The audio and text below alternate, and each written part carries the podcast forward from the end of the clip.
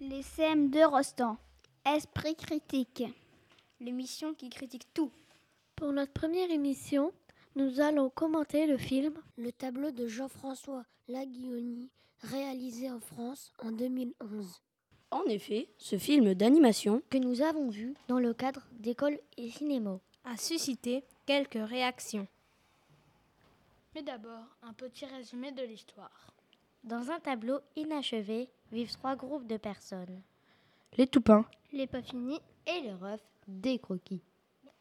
Mais c'est la guerre, car les toupins exploitent les autres. Une pas finie, un toupin et un ref vont sortir du tableau pour retrouver le peintre. Qu'en pensent les CM2 J'ai bien aimé le film, c'est comme dans la réalité avec le racisme. Effrayant et marrant. Très original. C'était très rigolo, surtout quand la femme sur le divan parle du peintre aux enfants. Et aussi quand c'est la fête à Venise.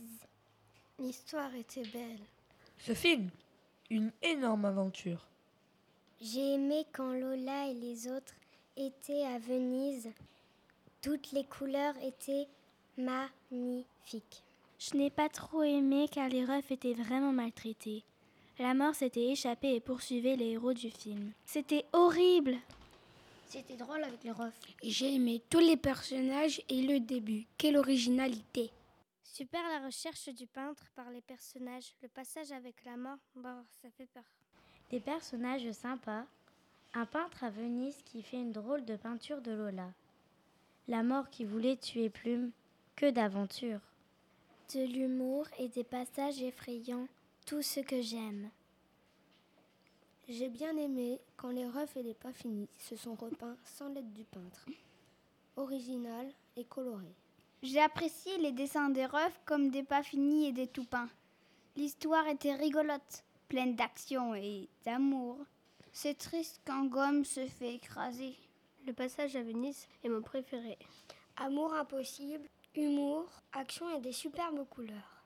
Un film que les CM2 Rostand conseillent fortement. Aux petits à partir de 8 ans.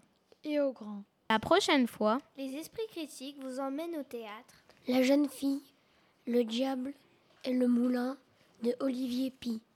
Une jeune fille sans main qui ne nous a pas laissé sans voix.